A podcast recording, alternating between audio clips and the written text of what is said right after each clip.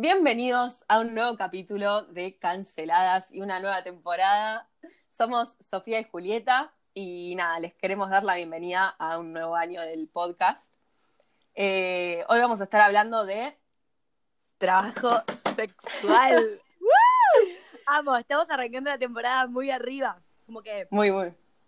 es un muy buen tema, siento, para arrancar así y decir, bueno, esta, salimos al mercado, ¿viste? Tipo, boom.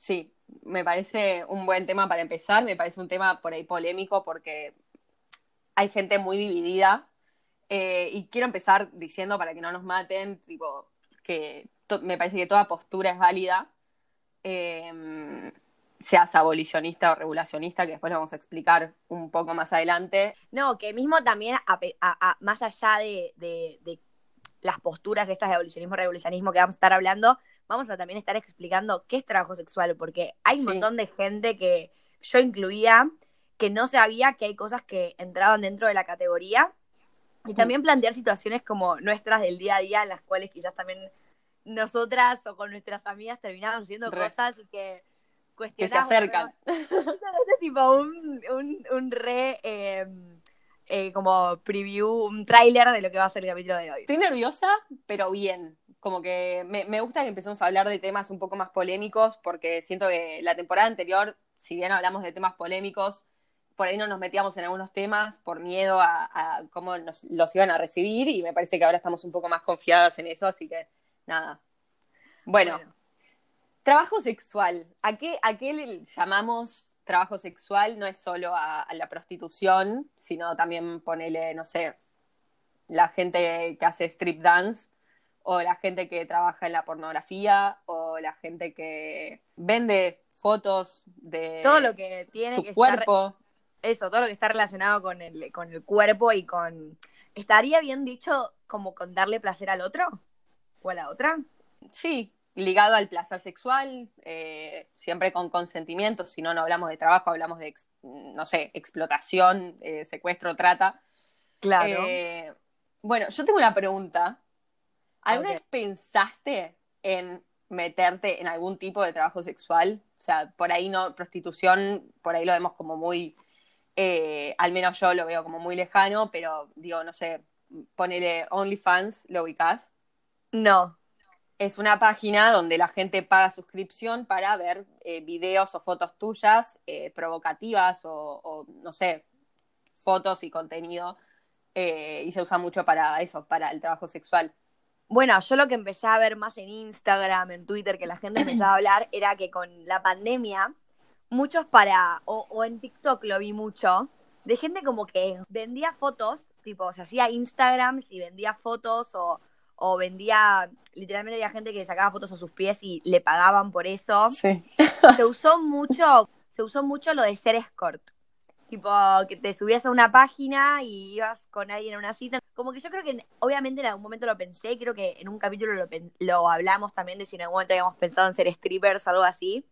Como Sí. que yo creo que se me debe haber cruzado por la cabeza, pero algo que, bueno, también nos va a servir para introducir otro tema es que es muy tabú.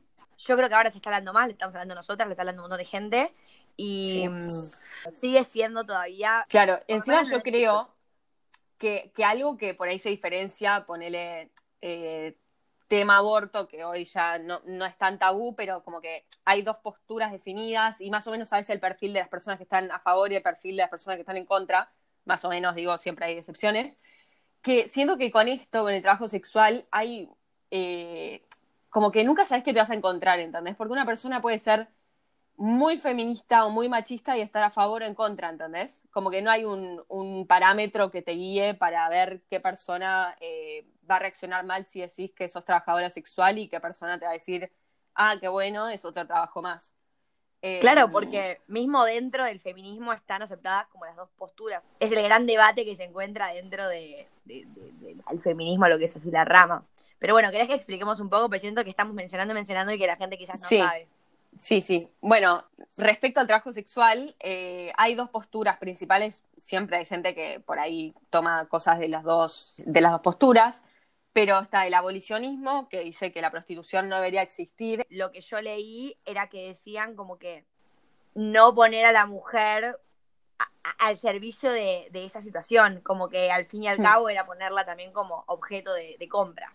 Claro, es que ese es un argumento re que se rehúsa, que es estás vendiendo tu cuerpo o estás eh, te estás rebajando a la categoría de objeto. Para mí, o sea, no sé, el tu cuerpo, tu decisión aplica también en este caso. Yo leí este argumento, no estoy a favor de este argumento, pero que las mujeres en, que tienen mala situación económica, ponele, recurren a estos trabajos, como que la mujer no debería llegar a ese estado de, vulnerabilidad para no tener que elegir ese trabajo que eh, no es un trabajo, entre comillas, digno. Para mí, primero, todo trabajo es digno. Eh, para, no, empieces con tu opinión, señora, no empiece, no empiece, cuénteme la otra oh. postura. Ah, bueno. Pero vos empezaste a hablar de otra cosa en el medio, dije, bueno, meto mi opinión. Ok, y el regulacionismo lo que busca es que se de alguna forma se legalice el trabajo sexual y que tenga ciertas reglas y que ponele, se pueda tener una obra social, un sindicato, ¿se dice sindicato? Que sea un trabajo como cualquier otro, que esté regulado y que eso también serviría mucho con el tema de trata, que muchos mezclan eh, el trabajo sexual con la trata y no es lo mismo, para nada es lo mismo. O sea, lo mismo que tiene un trabajador normal, lo mismo que tiene una persona que trabaja en tu casa, tipo. Sí. Ahora puedes contarnos tu opinión, Julieta. Bueno, yo me considero eh, regulacionista, me parece que nadie debería eh, decidir si el otro puede trabajar de algo o no, si, si la otra persona tiene que hacer algo, o sea, puede o no hacer algo con su cuerpo. E, eso de definir no es un trabajo digno, según quién, porque por ahí para esa persona es más digno o es un mejor trabajo eh, la prostitución que por ahí, no sé, ser mesera, que es un trabajo que consideramos digno y, mismo yo por ahí prefiero, no sé, ser stripper y, no estoy en una situación de vulnerabilidad eh, económica, por ahí me gustaría ser stripper. Entonces, ¿por qué eh, hay mujeres que se oponen a que una persona pueda elegir el trabajo que, no digo que todas las mujeres que hagan trabajo sexual les gusta, porque claramente hay gente que lo hace porque necesita la plata y no, no se le ocurre otra cosa para hacer o es lo que más se acomoda a sus horarios. Pero mismo, o sea, si es por eso, también hay otros trabajos que, la persona seguramente pensó antes de ese y por ahí eligió ese como mejor opción. Siempre hay casos que no, pero nada.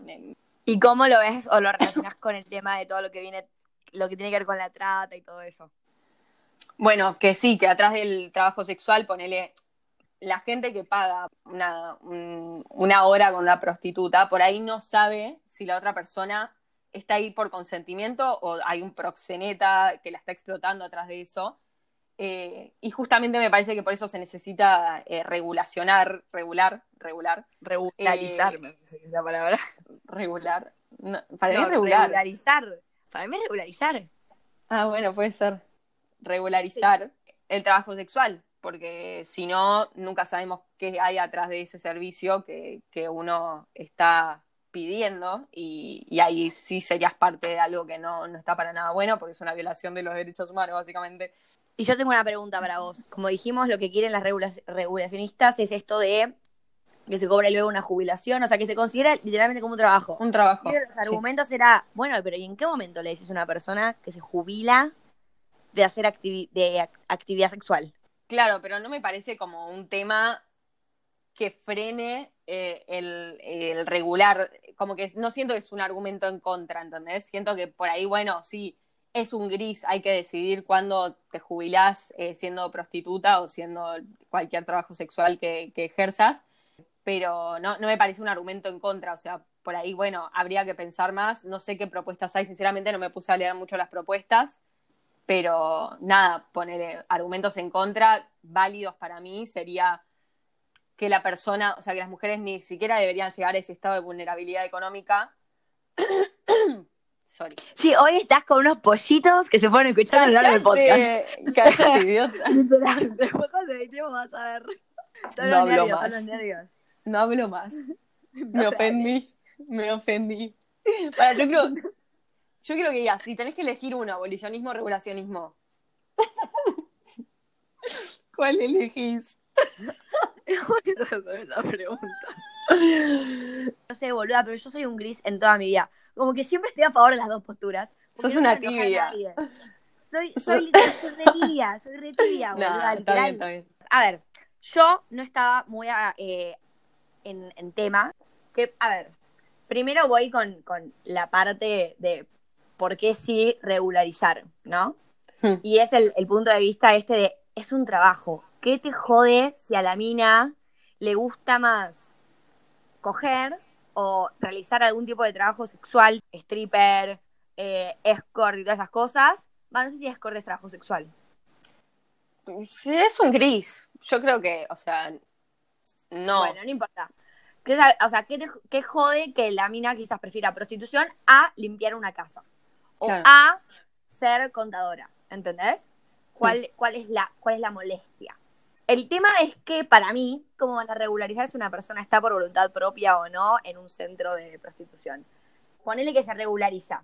Incentiva también a que la persona que está explotando a esa persona se aproveche de todos los beneficios que puede llegar a generar esa persona Hmm. o sea, que el día de mañana vos, qué sé yo, raptás a alguien, la pones en un prostíbulo, haces que labure toda su vida, la inscribiste en la FIP con un nombre falso, lo que sea, y mm, después cobras toda la jubilación de la piba.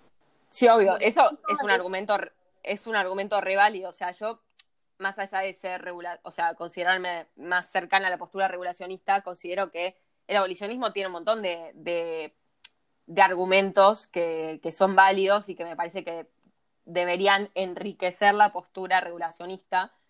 Eh, y eso de que este país no está preparado para regular, o si no regula un montón de cosas que debería ya regular, como que me parece, ¿cuándo vamos a ser un país que sí pueda regular eso? Y mientras eh, las, la- las trabajadoras sexuales están ahí sin protección alguna, y me parece que de alguna forma, o sea, no, no estamos haciendo nada para cambiarlo y, y debería. Eh, y esconderse atrás de que este país no funciona, que es verdad, este país no funciona, un montón de cosas eh, claramente no funciona, más cuando se habla de la protección a la mujer, ¿no?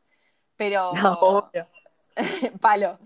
Eh, eso, me, me parece que estaría bueno dejar de refugiarnos en este país, en este país no se, no se puede hacer eso y empezar a pensar cómo podemos hacer que en este país se pueda hacer eso. Claro. O sea, falta. esos son como, esos son como mis puntos. Quizás deja de ser tan tabú la situación de ir a un prostíbulo. Eh, hoy en día, no sé si lo sabían, a mí me lo contaron cuando estaba en el colegio, que cada una cuadra hay dos prostíbulos más o menos en algunas zonas, o tres por cuadra. ¿Y por qué? Porque están escondidos y están en situaciones pésimas donde la Sí. persona quizás no está por su voluntad, o sea, posta no se las protege. Sí, obvio, para que no se agarren enfermedades de transmisión sexual. A o sea, eso voy, claro. Es súper insalubre. Y yo quiero preguntarte, ¿qué opinas como del trabajo sexual dado por hombres? Como que sentís quizás que con esto del revolucionismo o abolicionismo empezaría a haber prostitutos. Es que ya hay, o sea, ese es el tema que ponele también uno de los argumentos en contra del trabajo sexual es que se pone que surge todo el patriarcado, que la mujer se la pone en un lugar eh, de objeto, eh, que si puedes comprar una mujer, eh, primero que la palabra comprar una mujer es muy fuerte, estás comprando un servicio, o sea, estás comprando un servicio que te está brindando una mujer con su consentimiento.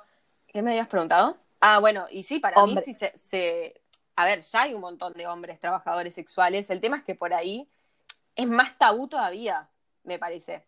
Es como, es como que le quita lo, lo macho, ¿no sentís? Claro. Eh, Sí, eh, puede ser, el, ma- el macho y que no- y, y- y co- estar como vendiendo un servicio sexual siendo hombre me parece que por ahí tiene mucho más estigma que, que una mujer.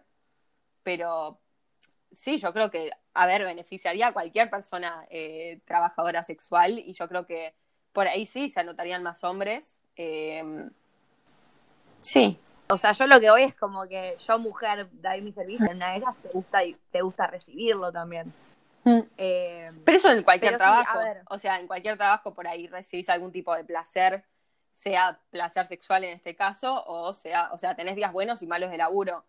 Por ahí nos cuesta mucho entender que, ponele, yo, yo sigo a una prostituta eh, en Instagram Y, eh, habla de eso, es tipo, le preguntan, ¿y pero qué? ¿Te da placer eh, eh, tu trabajo? Y le dice, sí, a veces que sí, a veces que no, como cualquier, cualquier persona que va a la oficina y tiene un día bueno y tiene un día malo.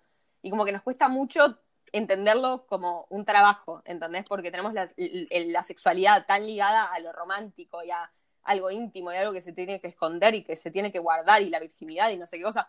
Me parece que está todo ligado a que la mujer tiene que guardar su sexualidad y esto de, por ahí de alguna forma estar vendiendo un servicio que tiene que ver con tu sexualidad, me parece que, eso es lo que genera tanto tabú y tanto estigma, porque encima yo pensaba, ¿cómo le decís a tu mamá? ¿Entendés? O sea, siento que la gente es otra generación. Es otra generación y decirle a tu mamá, ah, cuando sea grande quiero ser prostituta. y yo creo que te, mandan a un, o sea, te matan, ¿entendés? Mismo mi mamá que es, real yo le llevo a decir que quiero ser prostituta y yo creo que ni se lo diría, ¿entendés? Y otra cosa, eh, ponele que el abolicionismo dice, que yo estoy, o sea, obvio, es imposible negarlo, es que por ahí hay mucha gente, eh, como en cualquier laburo, que, no tiene muy buenas intenciones, entonces que, pueda llegar a pasar un mal rato y por ahí al, tener que ver con la sexualidad eh, te encontrás en un límite eh, entre lo, consentido y la violación, que pasa igual en cualquier relación sexual, ¿no? Más allá de si, si lo estás haciendo por dinero o no. Pero nada, que e, esta mina que yo sigo decía que, que ella pone las reglas. No es que vende su cuerpo y haceme lo que quieras. O sea, ella pone sus reglas, tipo, no chapamos, no hacemos esto, no hacemos aquello, usas forro, te sacas el forro y, te, o sea, te denuncio. Eh, y, nada, por ahí eso es más difícil si, lo haces por tu cuenta. Esta mina trabaja por su cuenta. Eh, entonces, por ahí, eh, al ir al departamento de alguien que por ahí no conoces, te estás exponiendo más que ponele, lo pienso, viste, en Ámsterdam el barrio rojo. Sí. Que yo cuando fui, eh, literalmente vimos a un pibe que puso una mano fuera de lugar, no, no en, el acto sexual, pero ponele que se quiso hacer el capo y, no sé, hizo un mal comentario o, intentó, no sé, tocar a una de las minas y saltaron cinco guardias a, a sacarlo. Y me parece que eso es parte del regulacionismo, o sea, tendría que tener ese tipo de protección, como en cualquier laburo, si alguien viene y te violenta, eh, debería caer la policía o un guardia o alguien a hacer algo. Para la gente que quizás quiere leer o se quiere informar también del tema, en Holanda y en Alemania, por lo que leí, son, o sea, es legal el, el, como el trabajo sexual y están protegidas. Lo que la diferencia que hay entre los dos países es que uno está a favor de los burdeles y el otro no. Hmm. Eh, pero nada, para, para sacar un poco de data y de información. Para, y, quizás retirándonos un poco del abolicionismo y regulacionismo, también hablar de qué, o sea, ya dijimos que es trabajo sexual, pero como que también hay muchas situaciones cotidianas del día a día. A mí, algo que me interesó que habíamos hablado nosotras, es dónde está el límite, porque ponele las personas que dicen que no es un trabajo digno, ¿no? La, la prostitución. Eh, porque siento que hay problemas con la prostitución. Por ahí eh, ser stripper no, no lo tienen tan en la mira, pero la prostitución es como muy tabú. El límite entre la prostitución y por ahí, no sé, el salir a comer con alguien que te lleva a un lugar re caro y como que sentís que, ¿entendés? Ay, sí. Es que bueno, y buenísimo que le decís porque, a ver, ¿cuántas veces también nosotras en joda o en algo, tipo, esto lo hablamos así, pero le dices a tu amiga tipo, dale, sacrificate por el grupo cogete a este que nos hace pasar al boliche, o cogete a este que. Claro, o chapátelo, tipo mismo, chapar, no sé. Chapate a tal para que entremos gratis a un lugar, o. Eh, me parece que es un límite muy fino. Es ponerte a pensar cuántas veces dijiste la palabra sacrificate por el grupo. Aunque, aunque haya sido chapar, aunque haya sido coger, aunque haya sido tipo sacarte el corpiño, Claro, eso, o eh, yo la he hecho, de acomodarme las tetas antes de entrar a un boliche, tipo, porque por ahí no, no te dejaban pasar y, y te acomodas, y bueno, nada. Eh, el, feminismo ahí se te va un poco la mierda, creo, joda, pero... eh, qué sé yo, hay, hay mujeres que, que las empodera eso, tipo, tener pleno control de su cuerpo y poder decidir si, si con su cuerpo hacen plata o no. Eh, entonces no me parece que hay que demonizar la prostitución. me parece que por ahí hay que tratar de entender que hay gente que, le gusta ese trabajo o por ahí no le, no le gusta, pero eh, lo ve como un trabajo más viable que por ahí ser, no sé, abogada, ¿entendés? Este, bueno, ¿qué te sea, estuvimos hablando media hora, es un. Me siento que dijimos todo el tiempo lo mismo, ¿no había algo más que queríamos decir? Yo creo que igual abarcamos como bastante, creo que, sea, les hicimos saber lo que es trabajo sexual, que no solamente es prostitución, porque obviamente cuando empezás en trabajo sexual directamente vas a eso, como Sí, dijiste, a prostitución. No es solo eso, el porno es, trabajo sexual, vender fotos es trabajo sexual, chaparte a alguien por no sé cuánto podemos considerarlo trabajo sexual. Acá en Cancelada lo vamos a considerar Todo, todo es trabajo sexual, nada. Eh, Eh, eso es un límite muy fino y me parece que decidir si una persona puede trabajar eh, de algo o no en base a tus valores, eh, nada. Si, si hablamos de la seguridad eh, de la persona que está trabajando, me parece increíble. Ahí sí, debatamos, vemos cuál es la mejor forma de, que, de evitar que siga habiendo trata de personas, que es algo inhumano y que no debería existir, y eso nadie puede decir que, que está a favor. Pero nada, hay que diferenciar trabajo sexual y trata, que es algo que se junta mucho y, y, y no, no es lo mismo, claramente no es lo mismo. Ah, bueno. Eh, ¿Querés cerrar? ¿Querés decir algo más? Y nada, Te eso. toca hacer a vos el cierre esta temporada. Yo ya no voy a hablar más. ¿Qué tenía que decir? Bueno, bye bye. Bueno, gracias por escucharnos. Síganos en Instagram, vean nuestras encuestas. Vamos a estar más presentes, lo prometemos. Arroba KNCeladas. Nada, eso. Esperamos que hayan empezado un buen año y que nos sigan escuchando si les divierte lo que escuchan. Bye bye.